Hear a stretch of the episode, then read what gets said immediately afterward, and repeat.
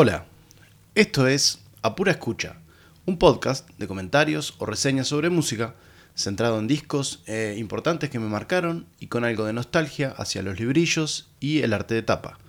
Mi nombre es Pablo y les hablo desde Montevideo, Uruguay.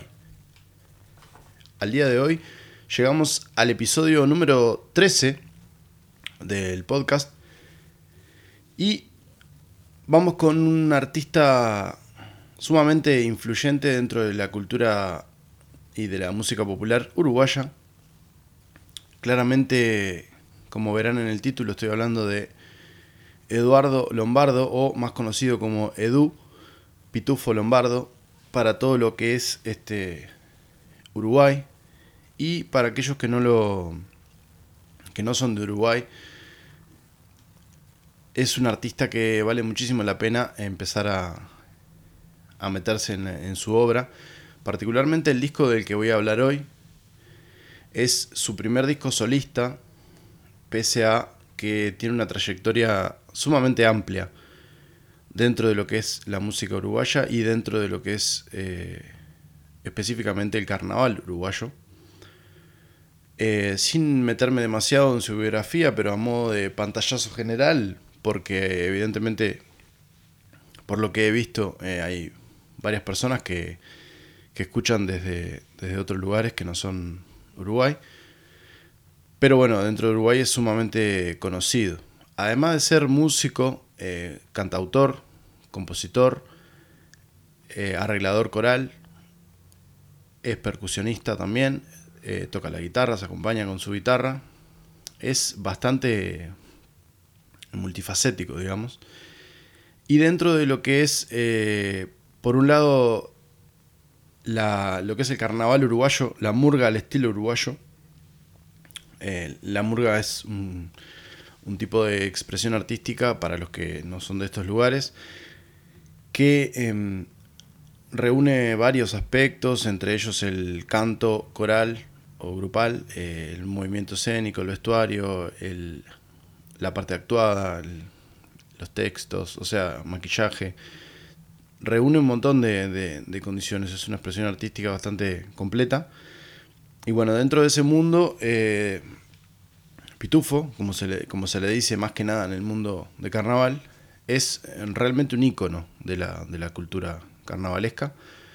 Ha sido director de Murga y arreglador coral durante muchos años, también ha participado en, la, en lo que es la batería de la Murga, que son los percusionistas que acompañan rítmicamente la Murga, y bueno, tiene una trayectoria bastante bastante grande, la cual también fue acompañando al mismo tiempo en su rol de, músico eh, acompañante, mm, en algunos casos como percusionista, en algunos casos como, como cantante y guitarrista o corista. Es bastante amplio el, el número de artistas con los que participó, pero por citar algunos, eh, formó parte de un grupo de música popular uruguaya que se llamaba Los que iban cantando. Eh, formó parte también de la banda eh, estable, digamos, de Fernando Cabrera. También de la banda de Jorge Drexler, en la época que realizaba sus shows aquí, en Uruguay. y bueno, generalmente el percusionista era él. También Formó parte de diferentes agrupaciones con Mariana Ingold y Osvaldo Fatoruso, referentes de la, música popular uruguaya sin duda. También formó parte de la banda de Jaime Ross en una época. O sea, es muy amplio el, currículum de, musical de, de, Pitufo, de Eduardo o Edu Lombardo. Y allá por el 2000 7 lanzó este álbum. Ahora, antes de hablar del álbum en particular, también me gustaría mencionar que eh, yo soy y fui uno de los tantos eh, beneficiados con haber tenido muy de cerca a una murga que es icónica también en este, en este país, que es eh, Contrafarsa, que van a, por suerte en estos días, van a rememorar este, uno de sus shows más característicos eh, indispensables dentro del, repertorio carnavalero, que es El Tren de los Sueños, que fue un espectáculo que se hizo en el año 2000, o sea que cumple 20 años ese espectáculo, Y eh, bueno, yo tenía la suerte de vivir bastante cerca de donde ensayaba la murga. Eh, me crié bastante, durante bastantes años viví en Sayago, que es el barrio del que surge esta murga, uno de los barrios de Montevideo. Y bueno, sí, tuve la suerte de, presenciar más de un ensayo ahí y bueno, aprender muchísimo y admirar muchísimo lo que hacían, tanto ellos, en general toda la murga como particularmente Pitufo y bueno, lo que era la batería de Contrafarsa, que para mí es una de las que más me ha marcado en cuanto a, cómo desarrollar la, eh, lo que es los diferentes ritmos que toca la murga. En el caso de la batería la murga, es, está compuesta por tres músicos, tres percusionistas, uno toca los platillos, otro toca el bombo con la mano y un palo, y otro toca el redoblante. Eh, además de bueno, agregar accesorios, diferentes instrumentos, pero esos tres son como los clásicos que se utilizan. Bueno, Pitufo también formaba parte, formó parte de varias baterías de murga, de, por ejemplo, de Falta y Resto, que es otra murga bastante icónica dentro del carnaval. Y bueno, también después fue director de otras murgas como, como La Gran Muñeca y como eh, Asaltante con Patente, Don Timoteo, varios títulos que bueno, pueden sonar ahora como simples nombres para el que no conozca de la cultura del carnaval uruguayo, pero si se ponen a averiguar van a ver que tienen mucha importancia. En el caso de la Gran Muñeca, él estuvo, también ganó un primer premio de este carnaval, bueno, con Contrafarsa ganó varios. Y también tuve la suerte de estar en la Gran Muñeca, yo, años, muchísimos años después de que estuvo él, ¿no? Ojalá hubiera podido compartir este escenario con Pitufo. De hecho, en una mura joven en la que estuve, también compartimos escenario con, con él en un, en un cierre de campaña de, de uno de los partidos políticos de acá de, Uruguay, hace muchísimos años, allá por el 2004. Y bueno, nada, siempre admiré la, lo que es la obra y, el, y la musicalidad de Pitufo. También ha dado talleres, es muy, muy completo. Y bueno, particularmente el taller de Murga, el primer taller de Murga que se dio eh, fue en el año 2000, después de ese, esa explosión que generó el, tren de los sueños de Contrafarsa, de la murga Contrafarsa, allá por, por el barrio de Sayago, eh, se dio un, este primer taller de murga en el año 2000, que lo daba junto con Marcel Queroglian, también un murguista reconocido y también actor y humorista. Bueno, tuve la, suerte de participar en ese taller este, y muchos de los que estuvimos en ese taller después eventualmente terminamos eh, haciendo o saliendo en carnaval. Y claramente es un, tipo que conoce muchísimo de lo que es el tema. Al mismo tiempo de que, compartía ese costado de carnaval, eh, como les decía, formó parte de bandas este, o de agrupaciones en su rol más que nada como percusionista también. Y bueno, eh, en el 2007 edita su primer disco solista. El disco se llama Rock and Roll, escrito así todo junto, como castellanizado. Él lo habla un poco de, hace como referencia eh, a lo folclórico, digamos, no, no necesariamente al ritmo de rock and roll, sino como una expresión. Este disco que se editó en el 2007, lo produjo él y Luis Restucia, que también hace la grabación, digamos, la parte de la, del técnico de, audio o la ingeniería. Y bueno, nada, más que nada la, las composiciones son todas de, él, de, de Du, excepto en, en uno de los temas que hay una parte de letra de él y parte de Jorge Lazaroff, otro del canto popular uruguayo muy reconocido que formaba parte de ese grupo que les mencionaba hoy, de los que, los que iban cantando. Y este disco en particular tiene 10 canciones, eh, están muy bien logradas todas. Obviamente es un esfuerzo muy grande grabar un disco, supongo que en cualquier lugar, pero acá en Uruguay particularmente es, implica un esfuerzo económico y de, y de, dedicación muy grande, porque no solo lo económico que, se tiene que gastar en, o invertir, mejor dicho, en, un técnico de sonido, sino también en, el tiempo que se le tiene que dedicar a, preparar y a grabar, que también implica, bueno, a veces dejar de lado otro tipo de, laburos o, trabajos. En el caso del músico suele tener varios, este, varias ramas, digamos, en las que se tiene que, desenvolver para poder este, tener un ingreso más o menos eh, digno y es muy, es muy complicado. Asumo que en toda Latinoamérica es así, pero no puedo hablar por otros lugares porque vivo acá. Este, así que bueno, sé que en Uruguay es complicado, son muy pocos los que pueden decir y vivir efectivamente de la, 100% de la música. Y ni hablar de que vivir bien o sobrados, esos son los, menos, los sumamente excepciones, excepcionales. Pero bueno, eh, menciono esto porque digo, puede parecer que 10 temas son pocos para un álbum, pero bueno, grabar 10 canciones eh, implica una inversión en tiempo y dinero importante.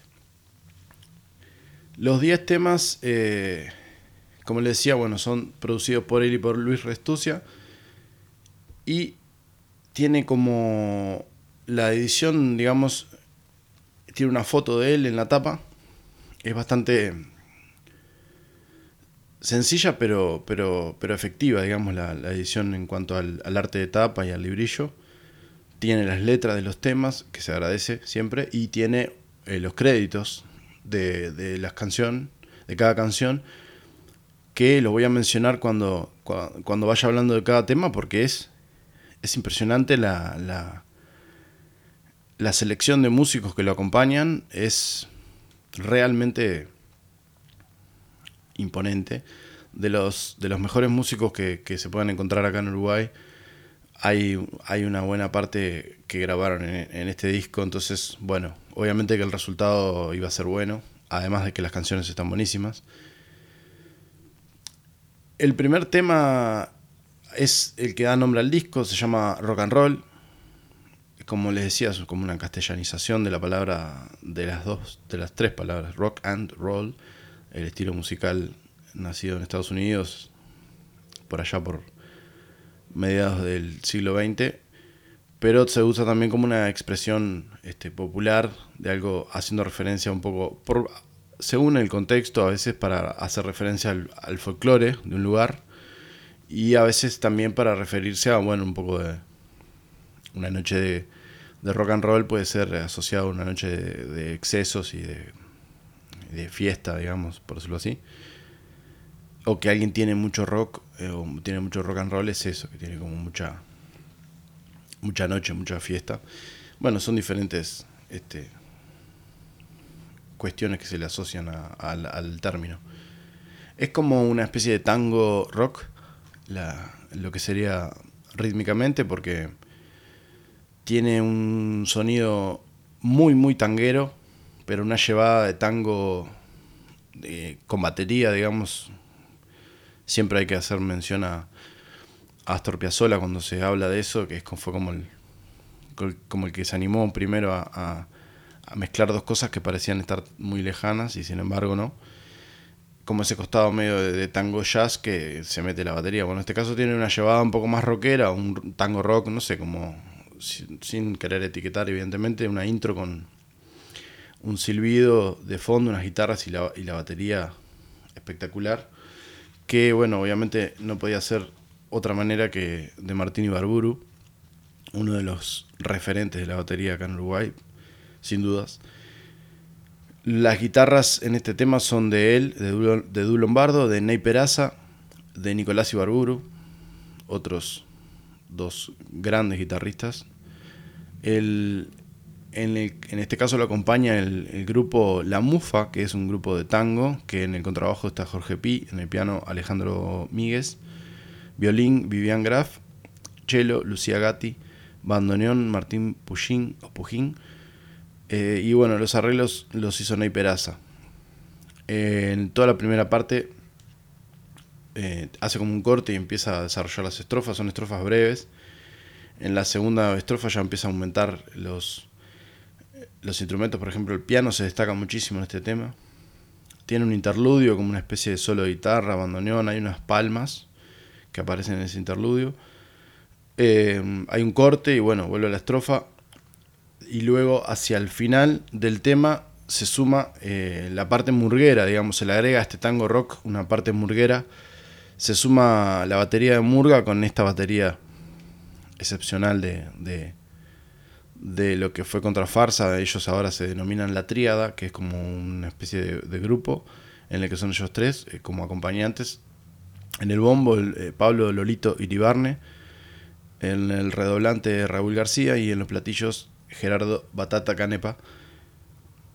En aquella contrafarsa del año 2000, el platillero era Schubert Giosa. Eh, tristemente fallecido, sin duda son íconos de, lo que es el, toque del platillo dentro de la batería de la murga, sin, sin ninguna duda. Y bueno, se suma el coro de murga que está, este, suena muy murguero, pese a que son pocos, pero, pero claro, qué, personajes. Pablo Rutín, también el gran este, cantante, murguista, de todo. Eh, Marcel Queroglián, Alejandro Balvis y Edu Lombardo son los que hacen el coro de Murga en este tema. Entra el, coro de Murga en las últimas estrofas y después va aumentando como la intensidad hacia el final. Hay un solo y después hay una especie de coda con, voces y, y se va como como en fade out, y la bata de Murga empieza como a tomar el lugar ahí dentro del, final del tema, se empieza como a, subir y realmente está, está buenísimo el tema. Luego da paso al tema 2. Tengo las anotaciones aquí, por eso se escuchan esos sonidos. El tema 2 es muy es muy pop rock. Para nada casualmente, el, tema 2 se llama Cuatro Pétalos y hace referencia, es una especie de homenaje a los Beatles. Muy linda descripción.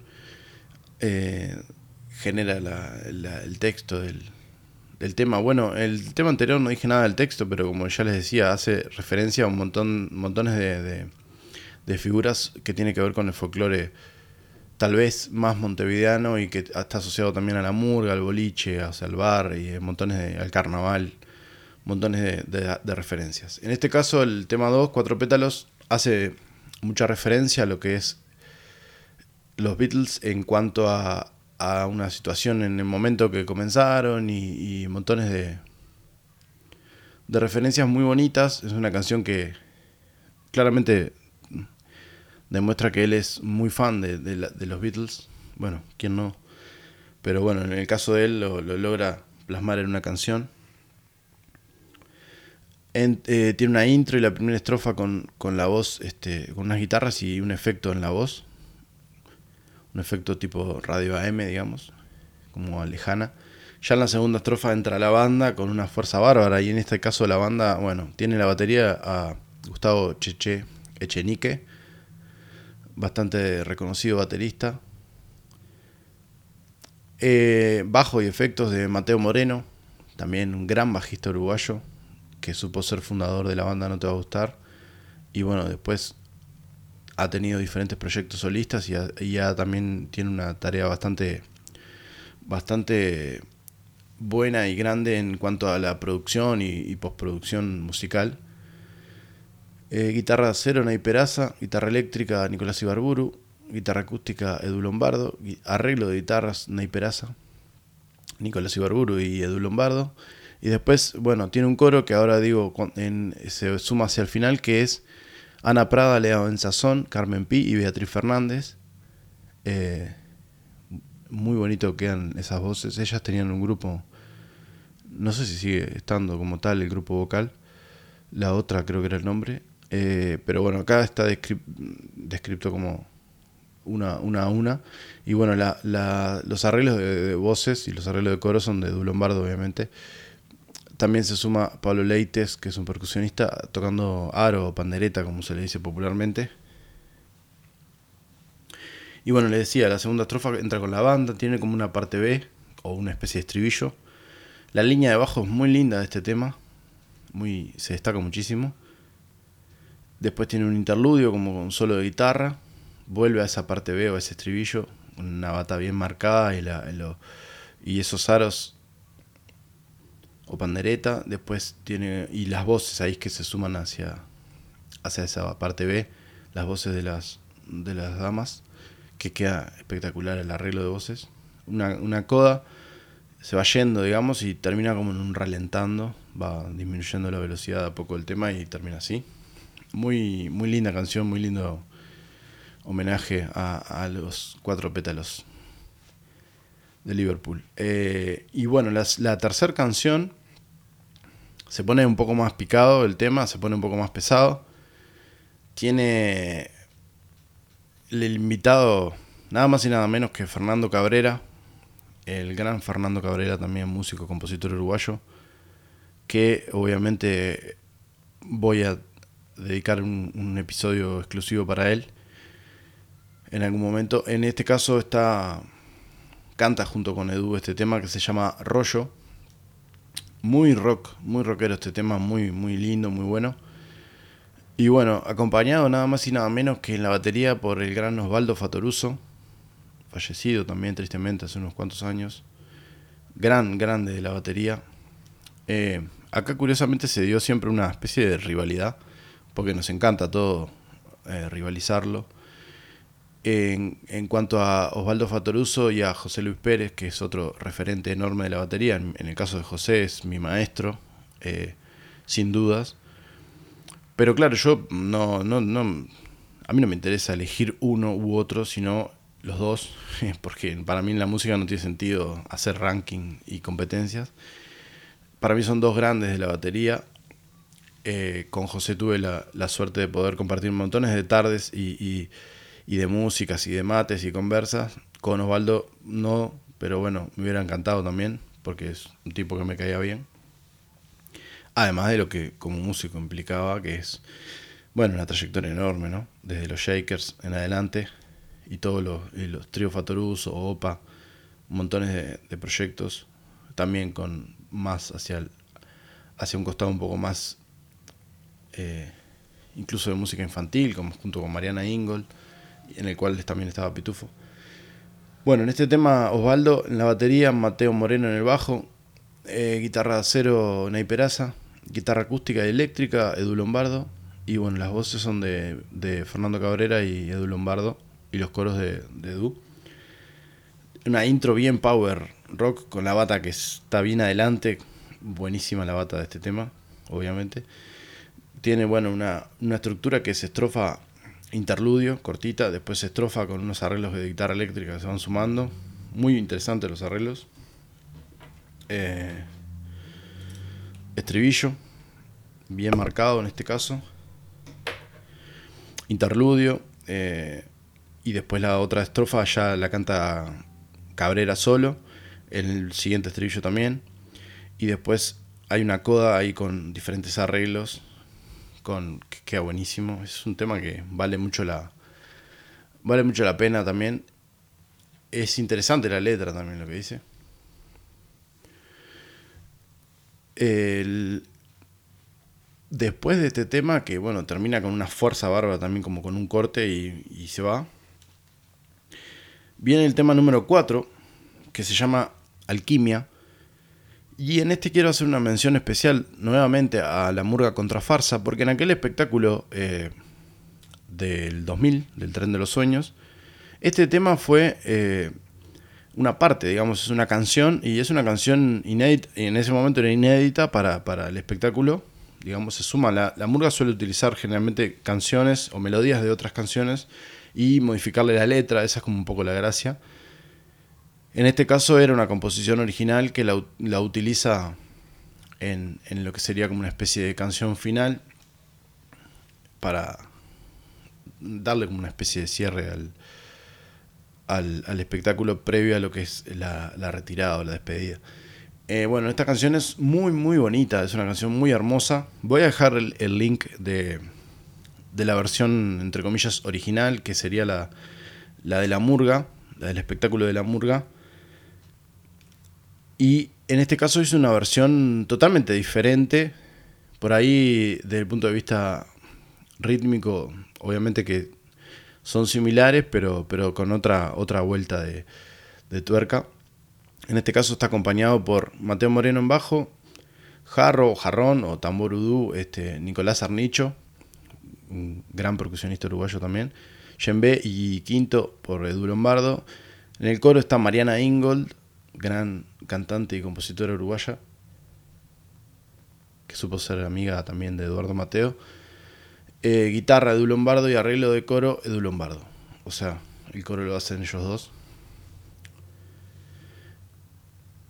Es muy linda la, versión, realmente es como una especie de... Mm, mm, como para hacer una idea, no sé si es exactamente un bayón el ritmo, pero le dio como ese aire, le dieron como ese aire, como una especie de, versión más, más tranqui, más chill de la, original. Eh,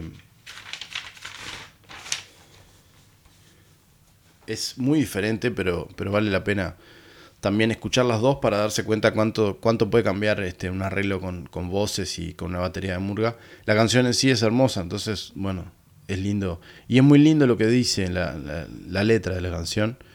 La trae el disco y bueno, la pueden escuchar. Obviamente que voy a dejar el enlace del disco, de todo el disco y de la versión en vivo de, de Contrafarsa.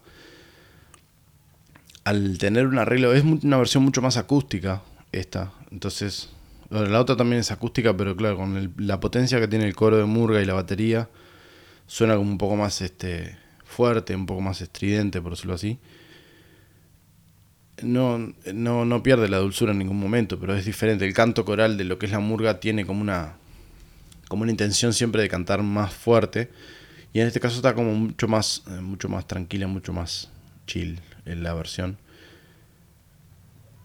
tiene la, el jarrón y la percusión, es, muy, muy lindo lo que hacen, los arreglos que hacen. Tiene como el formato es este de estrofa, estrofa, estrofa, y después tiene como una parte B, y después vuelve al formato estrofa, estrofa. Tiene unos arreglos de voces muy interesantes, sobre todo hacia el final de la canción. Es una canción muy hermosa.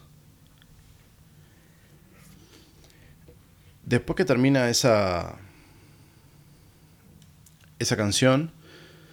La, versión de Contrafarsa, como les decía, bueno, para los que no son de acá, es. Una murga son 13 personas cantando con diferentes arreglos, normalmente por lo menos a tres, eh, tres voces diferentes, digamos, que hacían, harían como la equivalencia más o menos de lo que sería un tenor, un bajo y un, y un, un tenor, un barítono y un bajo, depende. En el caso de los tenores a veces no llega a ser lo que hace un contratenor, pero en algunos casos hay una equivalencia con, por los sonidos muy, muy agudos. Eh, en ese entonces eh, había, en este caso era un coro masculino, todo de voces masculinas que cantan bastante fuerte y eso por suerte ha ido variando un poco la tímbrica y se ha ido transformando en algo más mixto y bueno, está bueno también que cambie, que evolucione hacia ahí. En un principio la murga era formada por, por gente que tenía más que ver con, con el pregón de lo que es un feriante, un canillita, digamos, que es el que vende diarios, ese tipo de, de gente que tenía una forma de, de, de, hablar y de cantar muy, muy fuerte, usando muchísimo, muchísima fuerza y muchísimo aire también en la voz sin una técnica vocal refinada. Y bueno, con los años eso también, como todo, ha ido evolucionando y ahora hay coros que, cantan realmente muy bien. Sigue habiendo todo un sector que prefiere aquel, aquel otro timbre de, de voz y asociándolo o, o queriendo dejarlo encerrado, digamos, en un formato solo. A mí me parece que es importante siempre que las cosas evolucionen, que no se pierdan. Si bien no se pierde, no se tiene por qué perder el timbre, tampoco se tiene por qué eh, menospreciar nuevos arreglos o la introducción de, técnica vocal dentro de lo que es el coro de la murga, me parece que suma, todo suma al, al, proyecto final, digamos, y a lo que el espectador recibe. Entonces, bueno, creo que en este caso es una buena, una buena forma de, corroborar el canto coral de lo que es la murga y acompañado por la batería y ver cómo puede hacer diferente una canción este, así que bueno, obviamente voy a dejarles las, dos, este, las dos canciones para que las escuchen. En el tema 5, llegando a la mitad de lo que sería el disco, tiene una. Tiene una, una canción que se llama Bien de al lado, que también es, es de él y también fue utilizada años atrás en, como presentación de, de la murga La Gran Muñeca la ha ido variando algunas, algunas veces las versiones, sobre todo al final de la letra, cuando hace alguna, alguna mención, eh, si es genérica la versión que está haciendo, modifica un poco la, la letra en lugar de nombrar a la gran muñeca, eh, dice algo así como todo, todo el barrio está esperando, toda una vida ensayando, hoy de nuevo carnaval, este y en la versión de La Gran Muñeca dice que todo el barrio lo sepa, ensaya La Gran Muñeca, hoy de nuevo es carnaval. Es como el, ese final es básicamente lo que modifica en la letra. Después el resto es, es la misma letra, es buenísima la canción. Tuve la suerte de, de, poder hacerla en vivo cuando, cuando formaba parte de La Gran Muñeca. Yo tocaba los platillos ahí, varios, varios carnavales, por lo menos tres carnavales y en algunos momentos más eh, estuvo bueno formar parte y, hacer este, versiones de estos clásicos. Bueno, en este caso la versión que hace Pitufo también la hace dentro del espectáculo Murga Madre, que es algo que quería mencionar también, porque entre tantas cosas buenas que ha hecho, hizo un espectáculo que vale muchísimo la pena ver. No sé si está disponible para ver en, en streaming o en YouTube o en alguna plataforma digital. Es una obra de teatro que, que si está vale mucho la pena. Capaz que hay un DVD, puede ser que haya. De, bueno, está él, Pitufo Lombardo y Pinocho Rutín, Rutén. También dos carnavaleros, o sea, que tienen mucho para dar y aparte en ese caso como actores también es una actuación muy, muy buena la que hacen. Y, vale mucho la pena ver esa, esa, esa obra de teatro Mm, tiene como un costado medio de. de. Mm, no sé, de. ¿Cómo es que se le dice? se me fue la palabra. Comedia musical, ¿no? Pero no es una comedia musical, pero tiene como un costado. este Porque hay muchas canciones entre medio de, la, de, los, de, las, de las escenas. Y bueno, eh, hay una versión de este tema también en, en, la, en la obra este, Murga Madre, que vale la pena también escucharla. Es muy similar a esta, pero, pero tenía otro, otro, otro contexto, digamos. Bueno, en este caso es una canción muy, muy conocida dentro del, carnaval uruguayo. Murga canción podría denominarse el estilo musical. Es una canción que tiene como, es, como la rítmica de, la murga, momentos bien, bien definidos. En este caso es una mixtura también porque tiene tiene formato banda que la acompaña, además de tener la batería de la murga y, las voces. Están en la batería, bueno, Martín Ibarburu, en el sintetizador Gustavo Montemurro, guitarra eléctrica Nicolás Ibarburu, bajo, nada más y nada menos que Jaime Ross, y los anteriores músicos que nombré son todos de la banda de Jaime Ross, entonces es como, bueno, tiene un sonido muy Jaime este tema. Queda buenísimo los arreglos que van haciendo. Después está la batería de Murga, que está eh, Freddy el zurdo Besio, bastante conocido también dentro del carnaval. En el redoblante Ronald Arismendi, fallecido el año pasado, o este, no, el año pasado, tristemente. Y bueno, en los platillos Andrés Lichmaer. En el coro de Murgas está, está Marcel Croglian, Wilson Negreira, que también fue eh, corista, digamos, de la banda de Jaime durante muchos años. Marcelo Iribarne, hermano de Lolito, o mejor dicho, Lolo Iribarne, y Pablo Rutén. Están en los segundos eh, Ney Peraza, Eden Iturrios y Alejandro Balvis. Sobre primos, Benjamín Medina, Miguel Trabal. Y la tercia, que es como les decía hoy, casi como un registro de, de contratenor, Freddy Besio, o sea, el zurdo Besio, haciendo la voz más aguda que se escucha, digamos. Y bueno, guitarra acústica y arreglo de coro los hacen, obviamente, que el pitufo, Edu Lombardo. La canción, como su forma, bueno, tiene una introducción, eh, un arreglo, digamos, que hace toda la banda. Y después hay un larareo, o sea, una parte cantada sin, sin una letra definida. O más bien la letra es eso, la larareira. Se usa mucho también en la murga ese, ese, esa forma, digamos, para, para ir cantando cuando algo no tiene una letra definida o simplemente como un arreglo. La forma del tema es estrofa, estrofa, estribillo, tiene como un estribillo o parte B. Después tiene un corte igual al del principio y hace unos arreglos eh, con el sintetizador y las guitarras. Y después vuelve a repetir el formato estrofa, estrofa y estribillo o parte B y una coda que varía un poco la letra. Como les decía, según el contexto, si es con la murga, eh, generalmente menciona a la gran muñeca y si no, es ese final que les decía hoy. Y bueno, es una canción que sumamente conocida.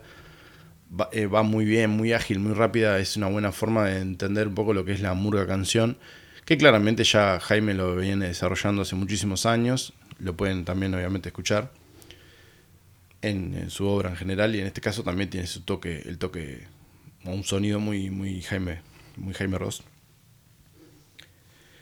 Da paso a la canción número 6, que es un candombazo tremendamente hermoso, bien al estilo candombe canción, en este caso tirando a milongón por, por, por lo que es la velocidad, digamos, es como un candombe a una velocidad más bien lenta, tranquila, con una cadencia muy, muy tranquila. En este caso tiene como dos invitados. Uno es en la voz el gran eh, Mandrake Wolf, Alberto Mandrake Wolf, cantante, compositor de, por ejemplo, eh, Los Terapeutas, y ahora tiene su grupo que se llama Mandrake Los Druidas, referente dentro de la, del candombe rock uruguayo. Eh, y está acompañado por lo que es eh, Rey, eh, Rey, Tambor, que es un grupo que tiene Hugo Fatoruso, el gran Hugo Fatoruso, en piano, por supuesto, y acompañado por tamboriles del candombe, un formato bien, bien, bien clásico, digamos, que suena increíble. Y bueno, las voces son de, de Mandrake Wolf y Edu, la guitarra es este, Edu Lombardo, y Rey Tambor está compuesto por tambor piano, tamboril piano, o sea, el, tambor más grave, digamos, dentro del candombe, por Diego Paredes, tambor chico, que es el tambor más pequeño y más agudo, por Fernando Fernán Núñez, y el tambor repique por Nicolás Pelufo. El piano, obviamente, es de Hugo Fatoruso. Hay una cita a la canción Lonjas del Cuaraim de Hugo Valle, o Vale. Es un candombe hermosísimo de escuchar la, tiene una introducción instrumental con los tamboriles y el piano. Bien un sonido muy Hugo Fatoruso el sonido que tiene el tema. Es espectacular. El formato es estrofa, primera, la segunda estrofa ya la canta Mandrake. Tiene como un preestribillo y hace esa cita que le decía a Lonja de Cuareim. Eh, el estribillo, bueno, hace mención a Rey Tambor, como a, bueno, un homenaje también a lo que es el candombe uruguayo y el, tambor como, como principal característica, el tamboril. Eh, tiene un interludio con un solo de Hugo Fatoruso en el piano, después vuelve a la estrofa, pero en este caso son los dos, las dos voces, la de Edu y la de Mandrake. Eh, y el estribillo final, que es como también más marcada las voces, los arreglos vocales quedan muy lindos. Tiene una coda instrumental y bueno, ahí concluye un poco este candombazo que es vale muchísimo la pena también. El tema número 7 se llama eh, El diablo en los carnavales, que es una canción que está solo, Edu, bien solo él y su guitarra. Es, es una canción que tiene un aire muy folclórico. No sé exactamente cuál es el estilo, si es él dentro de la letra menciona la chacarera, pero claramente no es una chacarera o si lo es es una chacarera con en slow motion, por decirlo de alguna manera, porque claro, es muy es muy, muy tranqui. La velocidad es una canción muy, muy lenta y muy despojada, digamos, de todo instrumento, al, revés de las otras canciones que venían pasando, que tenían muchísimos músicos, en este caso es solo él. Tiene una intro con la guitarra bien, bien marcada, la forma en la que toca está buenísimo. Y la forma es estrofa, estrofa y estribillo, o estrofa, estrofa y parte B, digamos, para que se entienda la, la forma. Tiene un arreglo muy bonito. Y, cómo va desarrollando esta canción. Tiene un aire muy, folclórico, el aire que tiene. Este, y muy íntima, digamos. Es una canción que se nota, tiene como una, como una intención de, de ser como muy, muy personal, digamos. Tiene un interludio y después, bueno, hace estrofa y parte B de vuelta y se, y se va. Después tiene el tema 8, que acá eh, no sé qué bien qué fue que pasó, pero en, los en los créditos del disco no, no aparece, eh, no aparece quiénes son los músicos. Deduzco que por, por lo que vienen tocando se repetirán varios de los músicos que están. Tiene un tema instrumental, el tema número 8 se llama Joaquín L dedicado a, su, a uno de sus hijos. Según tengo entendido, tiene dos hijos, eh, uno es Joaquín y otro es Paula. En el caso de este tema es Joaquín, eh, creo que a Paula le dedica un tema en el siguiente disco que saca. Creo que él tiene tres, si no me equivoco, discos solistas. No, hasta el día, o sea, creo que hasta el día de hoy tiene esos tres solistas, pero ha participado en un montón de discos, entonces, bueno, grabaciones tiene muchas. El tema número 8 es muy lindo, es una canción muy, muy linda, muy entretenida.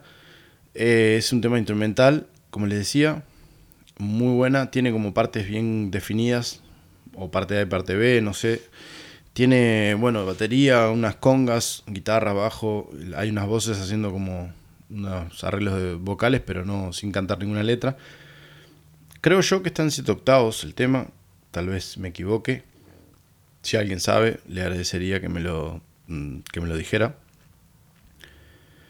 Como siempre, saben que pueden hacer comentarios y críticas constructivas siempre son bien recibidas.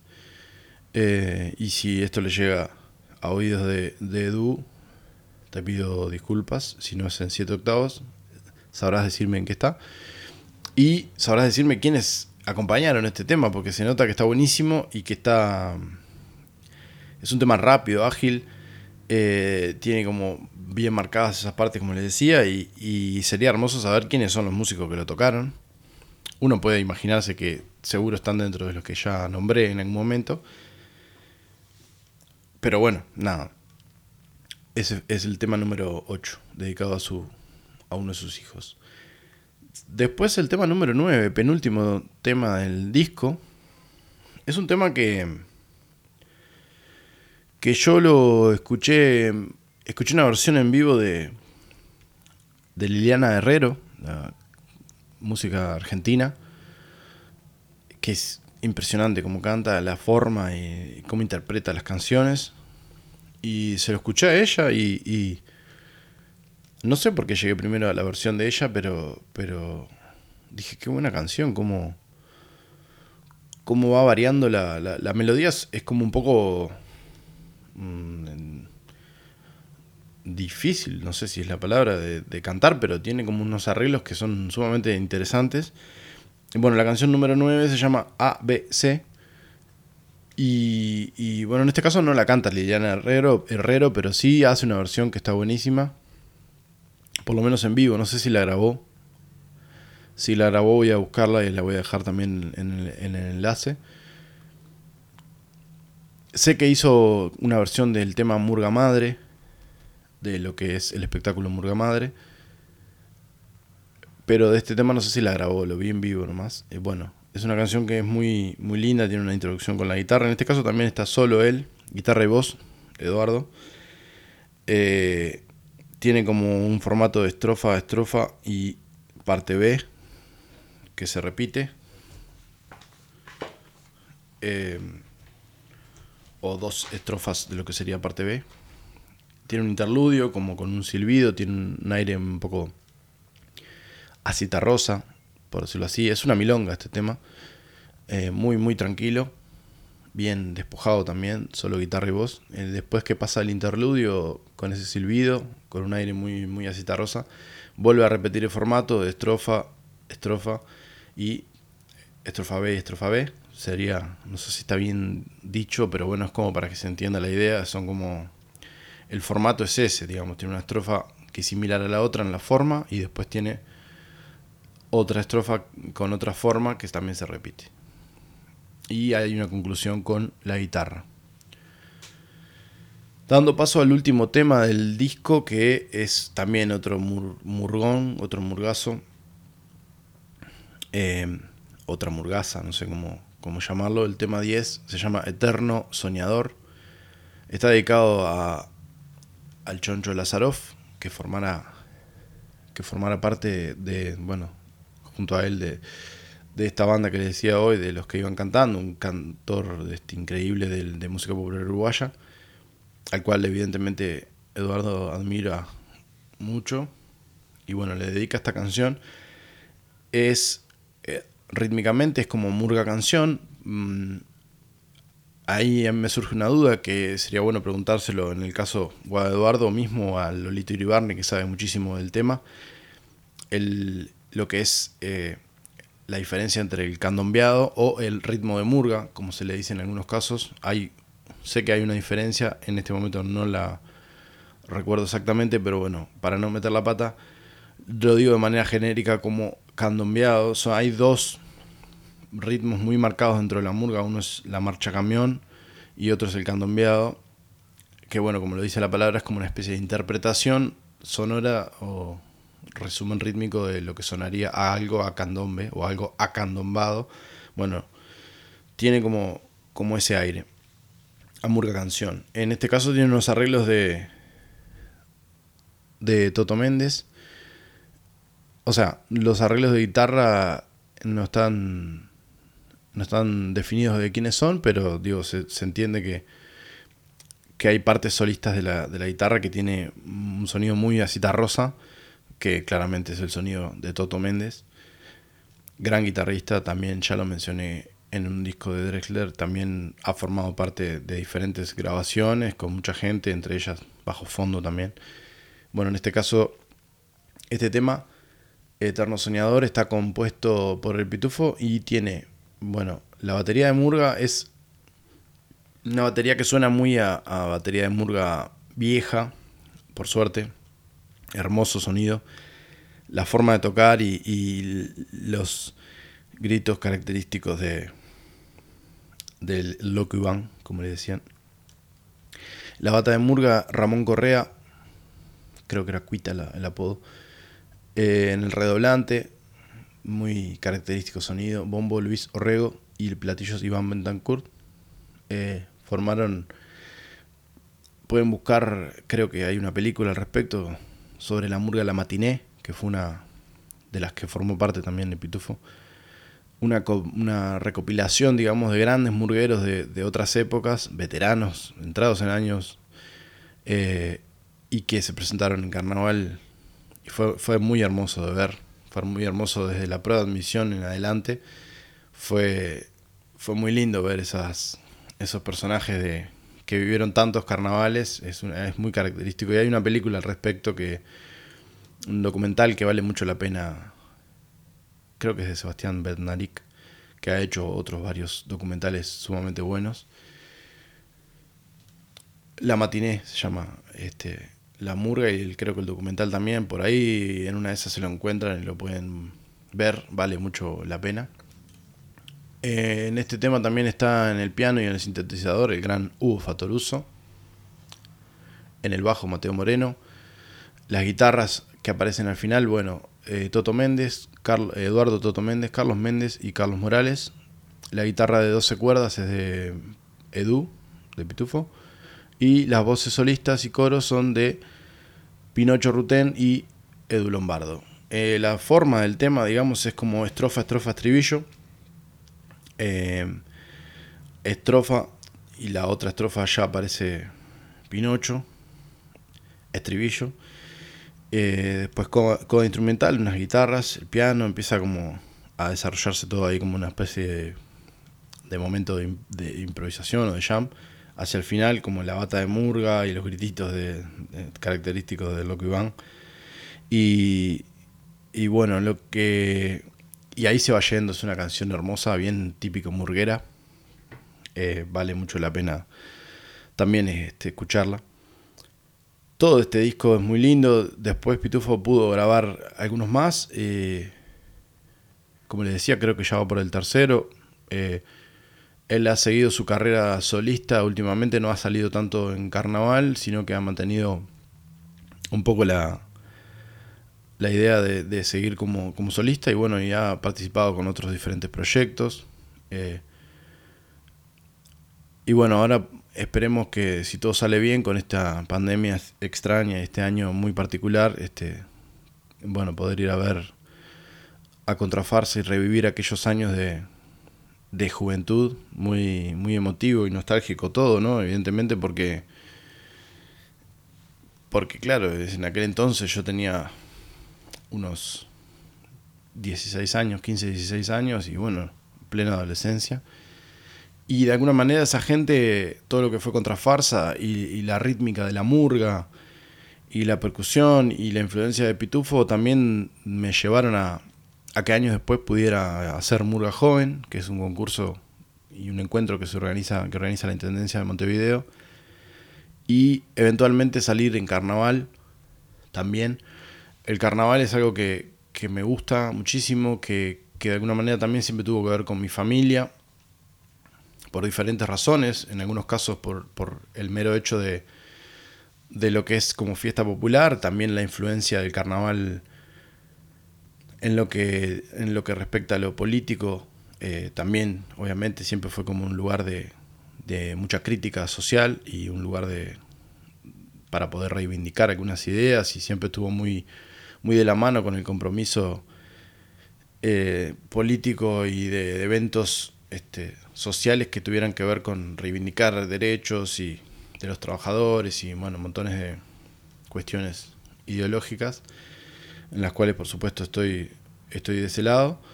Y bueno, en mi familia tenía mucho, mucho que ver el carnaval también. Este, eh, formaba parte, digamos, este, de lo que era la banda sonora, por decirlo así. En diferentes momentos de, la vida y entonces bueno, es como que si bien yo hace unos años que estoy alejado del carnaval, también me enseñó muchísimo el salir en carnaval, te da una, una forma de, presentarte en el escenario, de presentarte frente a muchísimas personas, que a veces en un formato banda es más difícil, salvo que estés en una banda que sea súper famosa.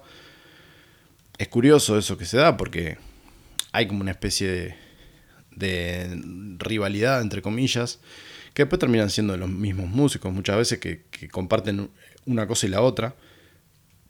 Pero se da esa cuestión porque, claro, a veces uno puede tener un formato banda que implica muchos, muchas horas de ensayo y mucho. que Carnaval también tiene muchas horas de ensayo.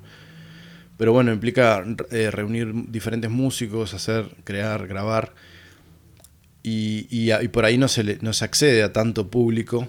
Y en carnaval es como mucho más masivo, es una fiesta popular. Entonces por ahí vas a un tablado un sábado de noche y, por ejemplo, el tablado del velódromo municipal, yo qué sé, pueden haber 10.000 personas, sin exagerar. O sea, pueden llegar a haber noches en las que esté absolutamente desbordado de gente y es muchísima gente que te ve de golpe, igual que el Teatro de Verano, que son más de 5.000 personas.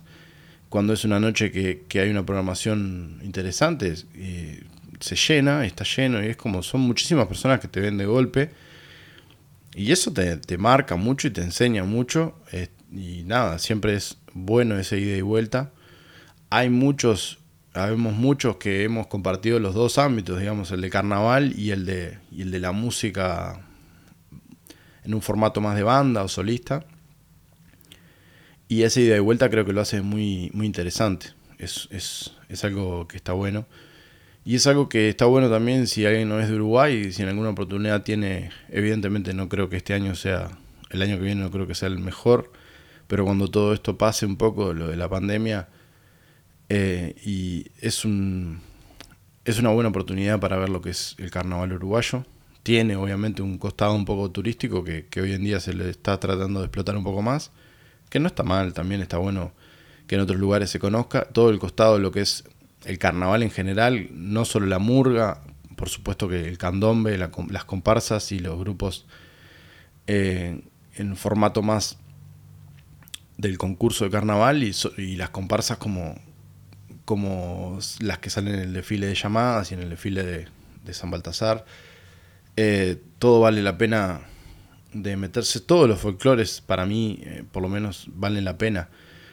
Cada país tiene su folclore y para mí es hermoso eso de poder eh, explorar y poder vivir un poco de cerca. Así que se lo recomiendo. Si alguien tiene la oportunidad de venir a Uruguay, es como lo más auténtico que pueden encontrar desde el punto de vista eh, cultural. Por supuesto, lo que es el candombe y lo que es la murga y el carnaval en general hay otras características, pero tienen cuestiones más similares a otras cosas, a comedia, musical, a, cuestiones más de, de, grupos de humor. Eh, hay diferentes este, categorías, digamos. Todas son muy, muy válidas, obviamente, pero creo que las más populares son todo lo que tiene que ver con el candombe y todo lo que tiene que ver con la murga, sin desmerecer para nada las otras categorías. Y bueno, eh, voy a tratar de dejar todos los enlaces que pueda en la, en la descripción del podcast, sobre todo de la versión de Contrafarsa, y una vez que puedan entrar ahí pueden escuchar más de su repertorio, de lo que es Murga Madre, vale mucho la pena. Y bueno, y toda la obra de Pitufo y todas las participaciones que ha tenido Pitufo con diferentes artistas, vale mucho la pena también. Es un artista que tiene mucho para dar y ha dado muchísimo y bueno, yo mm, solo tengo palabras de agradecimiento porque ha sido muy, muy influyente en todo, en todo lo que tiene que ver también con, un costado musical hacia lo que tiene que ver el carnaval sobre todo. Así que bueno, eh, nada, les, les invito a seguirme en las redes como siempre. Instagram como arroba apura escucha podcast, en Facebook como arroba Apura Escucha Podcast y en Twitter como arroba Apura Escucha. Eh, espero que nos podamos escuchar la semana que viene y espero que disfruten este capítulo. Nos escuchamos, pueden escribirme todo lo que quieran en las redes, se aceptan comentarios, siempre constructivos, por favor. Y bueno, los invito a escuchar todo lo que tenga que ver con la obra de Pitufo, Edu Pitufo Lombardo, así que bueno, Gracias, Pitufo, por tu música. Eh, espero que se pueda realizar el show de Contrafarsa sin ningún tipo de problemas por esta maldita pandemia y podamos disfrutar este, un rato de y nostalgiar bien lo que fue aquello, aquellos carnavales, digamos. Gracias por todo, gracias por la música, gracias por escuchar y espero que nos encontremos la semana que viene.